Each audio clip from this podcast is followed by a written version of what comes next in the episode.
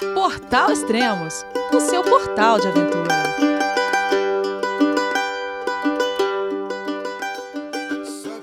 Bom dia, boa tarde, boa noite. Bem-vindos a mais um podcast do Portal Extremos. E esse vai ser especial. Vamos falar de uma das pessoas mais queridas e que trilhou um caminho próprio e de sucesso no segmento outdoor no Brasil. O velejador, escritor e inventor Amir Klink. Hoje vamos falar apenas de alguns trechos marcantes de seus livros. O bom de falar de Klink é que ele tem uma história vasta, impossível de contar em um único podcast. Por isso, com certeza, futuramente nós teremos novos podcasts sobre Klink. Há mais de 20 anos atrás, uma ex-sogra minha é, me deu um livro e falou: ah, acho que é seu estilo e você vai gostar. E era o livro 100 Dias Entre Céu e Mar, de Amir Klink.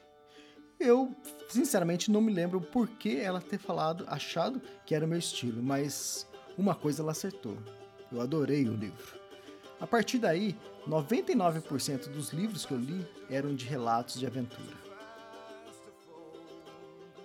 Já tive o prazer de encontrar Klink em diversos lugares, assisti a palestra dele, encontrei na Advent Sport Fair, mas tem um episódio que é, que é bem interessante.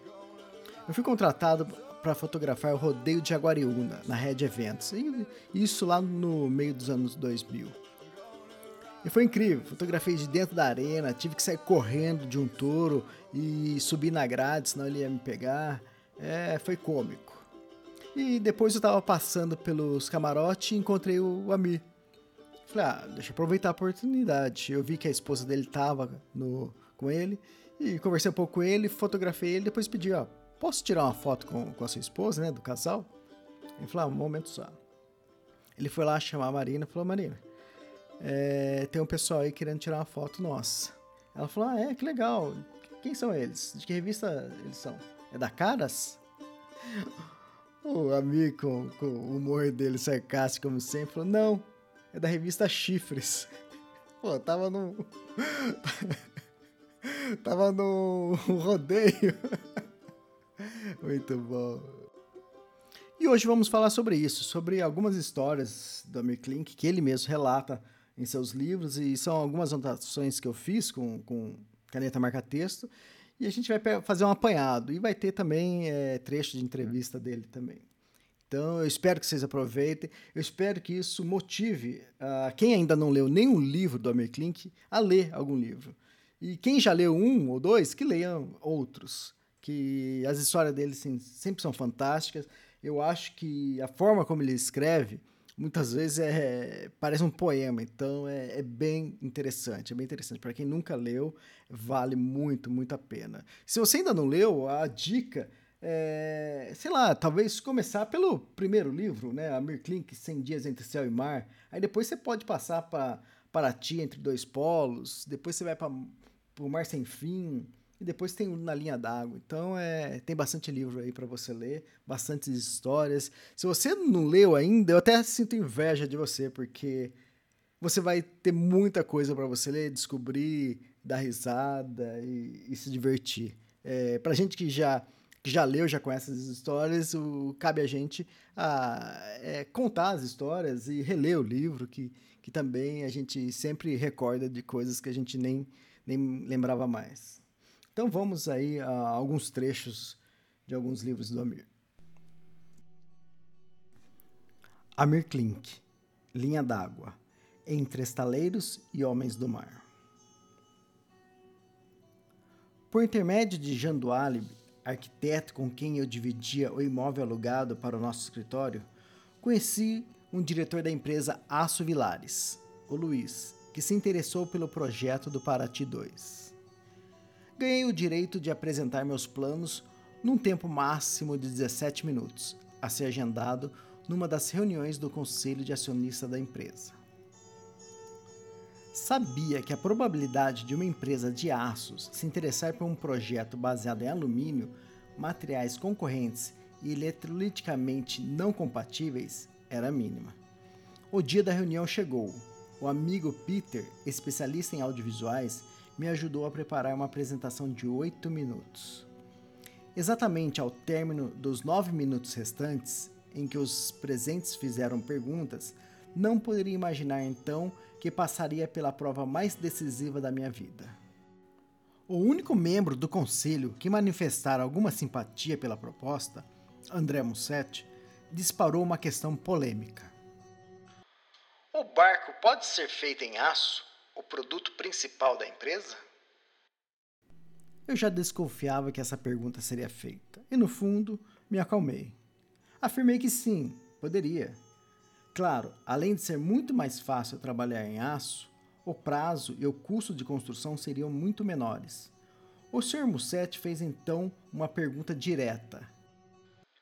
Você aceitaria desenvolver o projeto em aço em troca do integral apoio financeiro e técnico da Aço Vilares? Não precisei de muito mais que um segundo para pensar e responder.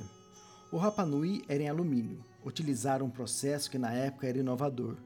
Mas todos os outros barcos que encontrei no decorrer dos 88 dias ou nas interceptações eram em aço. No curto prazo, eu só teria vantagens trabalhando com aço. O novo contrato com a Alcan previa a hipótese de indenização do alumínio já fornecido. Mas fazer em aço, não aprender nada de novo, seguir o caminho batido e seguro dos construtores de fundo de quintal, lembrei da frase famosa: do tempo dos barcos de madeira e dos homens de aço. Sinto muito, mas não pretendo mudar o material do casco a cada proposta. Esse barco, se existir, vai ser em alumínio. Houve um silêncio súbito. Minha negativa encerrou secamente a apresentação. O Peter, sempre comedido, operando os carretéis de slides, a julgar pelos gestos que fazia atrás da diminuta e notável plateia, estava prestes a arremessar um dos pontiagudos projetores Kodak de chassi metálico, ainda quente na minha cabeça. Sem saber o que dizer, saí da sala. Eu precisava desesperadamente ir ao banheiro. O engenheiro Paulo Vilares, presidente do conselho, entrou em seguida no mesmo banheiro Postou-se de frente do urinol vizinho ao meu e, no seu educadíssimo e simples modo de falar, disparou. Mas, Amir, por que você não pensou melhor e aceitou a nossa proposta? Por quê? Eu não sabia o que responder. Apenas percebi que a única coisa de aço que restava eram os meus nervos. No escritório, o Jean, ao saber da minha estupidez em recusar uma fortuna redentora do projeto, por um detalhe tão banal quanto o metal a ser usado, reagiu com indignação. Como você pôde destruir o projeto, seu imbecil? Como? Berrava ele, juntamente com outros comentários de conteúdo escatológico. No dia seguinte, recebi um telefonema do engenheiro Paulo Vilares, confirmando a aprovação por unanimidade da proposta, em alumínio. É claro que o conselho da empresa teria adorado se o projeto fosse executado com o seu aço, e é claro que teria sido mais conveniente, em todos os sentidos, usar um material três vezes mais barato dentro do mesmo orçamento. Hoje sei que, se por um mísero segundo eu tivesse cedido a uma tentação oportunista apenas para agradar a terceiros ou obter benefício pecuniário, nenhum barco jamais teria existido. Os 17 minutos de reunião foram a aula mais breve e definitiva que já tive.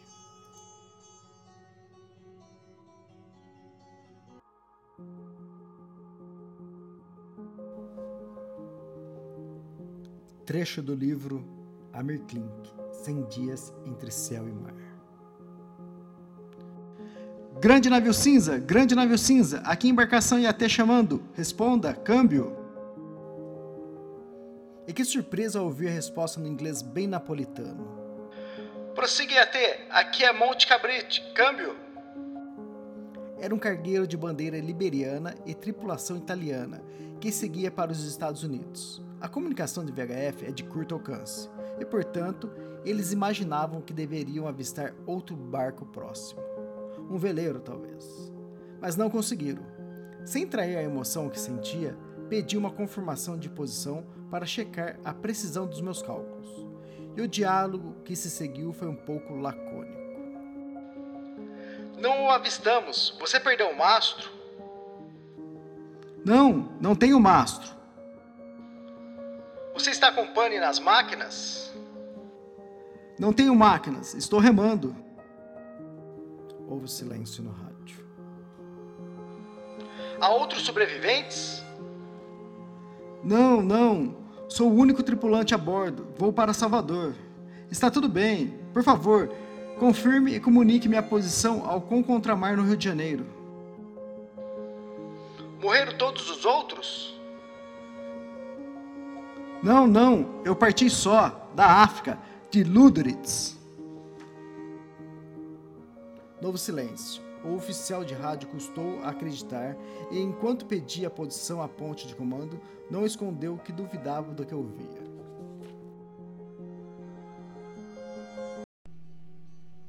Amir Klink, velejador brasileiro, já fez mais de 40 viagens, percorreu mais de 250 mil milhas náuticas em cinco continentes, em barcos que ele mesmo desenhou e construiu. Em apenas uma das viagens, ele ficou 642 dias no mar. Conheça agora o homem que não cansa de desafiar a natureza em um depoimento especial para o programa Fantástico. A gente tem uma certa facilidade de olhar no, no, nos canais de televisão e de repente a gente sai comentando com os amigos o mundo que a gente não viu. Então eu acho importante ir ver. E para mim a Antártica é o lugar que eu mais adoro, onde eu tenho ido com regularidade nos últimos 25 anos, mas é, mais importante eu acho são os lugares que eu, que eu ainda não vi.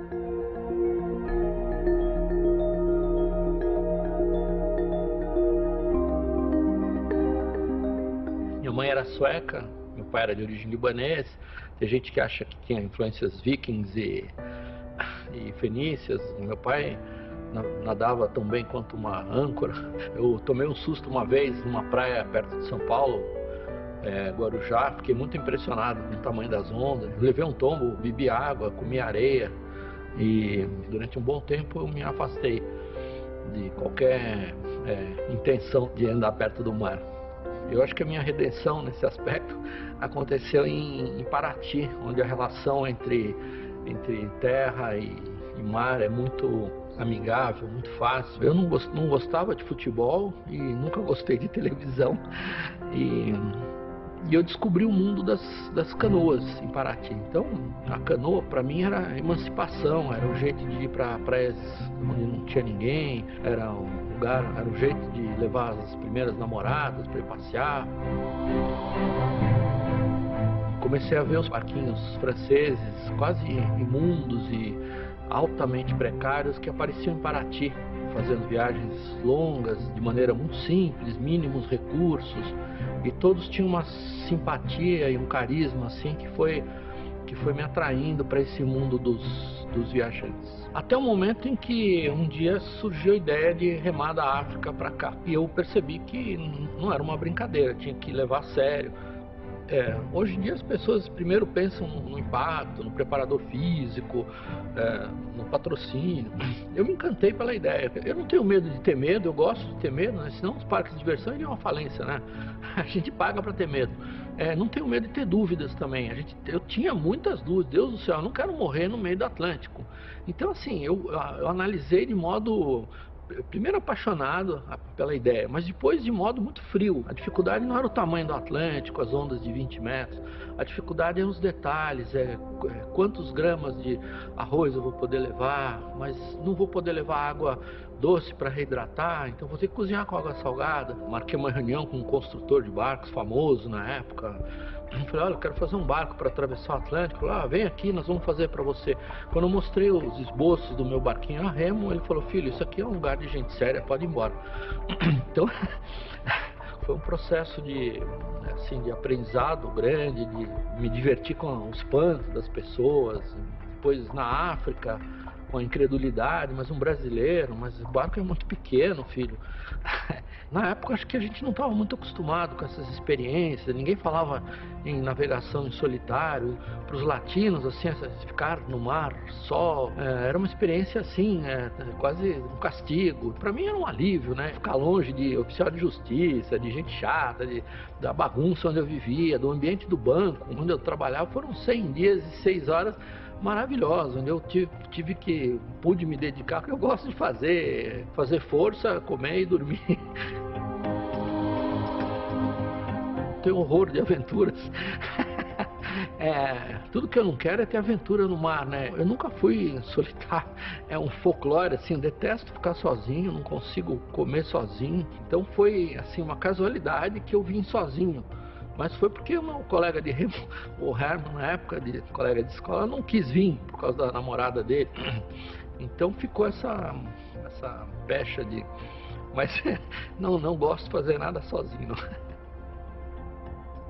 Olha, eu já sofri de depressão algumas vezes, nenhuma no mar. No meio do mar é uma coisa engraçada é, não dá espaço para você se sentir só.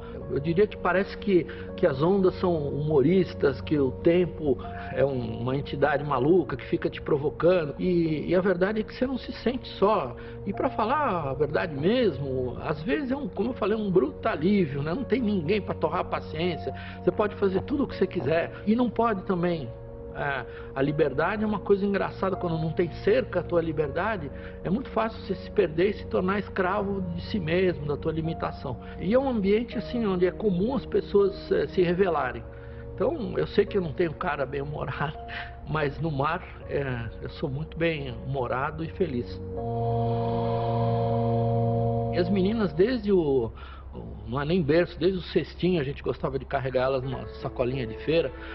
Elas já acompanhavam a vida no estaleiro, o papai indo embora, voltando seis meses mais tarde, 15 quilos mais magro. Eu me preocupo um pouco se elas começarem a navegar por aí sozinhas ou não, mas o que eu sei é que elas amam a Antártica tanto quanto eu. É uma dádiva você poder passar o teu conhecimento é, de uma maneira natural. E para mim, eu acho que sem querer eu fiz isso, não foi in intencional.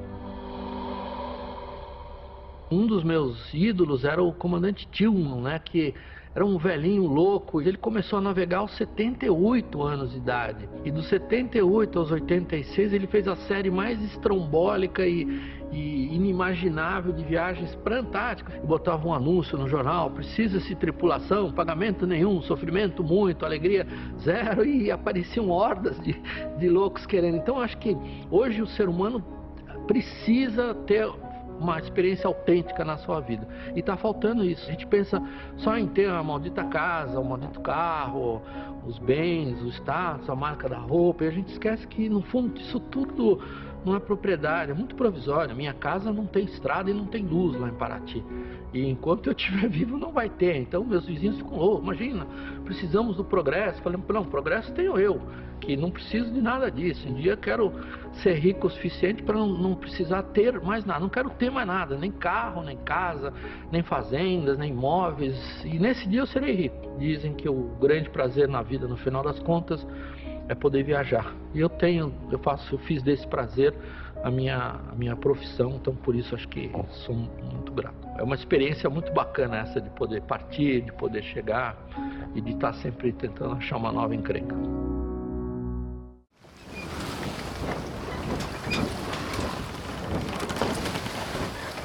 Você sabia que os dois primeiros livros do Amir Klink, o livro 100 Dias Entre Céu e Mar e Paraty Entre Dois Polos, teve a versão em audiobook, narrada pelo próprio Amir Klink. Eu mesmo já tive esses, essas duas fitas cassete na época, mas acabei emprestando e nunca mais me devolveram. Para matar sua curiosidade, ouça aqui um trecho do livro 100 Dias entre o Céu e o Mar, narrada pelo próprio Amir Klink.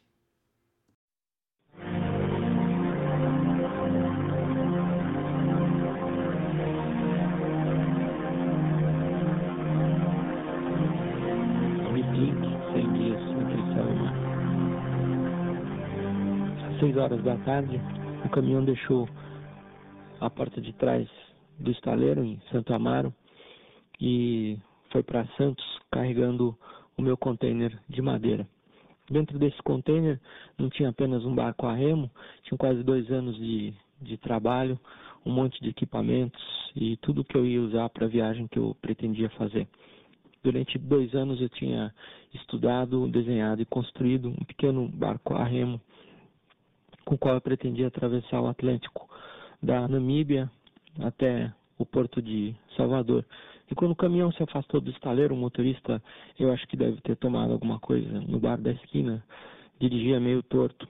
eu estava uma pilha de nervos, eu deixei o estaleiro, fui para casa e na manhã do dia seguinte eu resolvi buscar os papéis que ainda faltavam, os equipamentos que ainda estavam presos para levar até o Porto de Santos. O navio ia partir no dia seguinte, às 5 horas da manhã, e eu seguiria para a África para encontrar o container e o equipamento de avião uma semana mais tarde.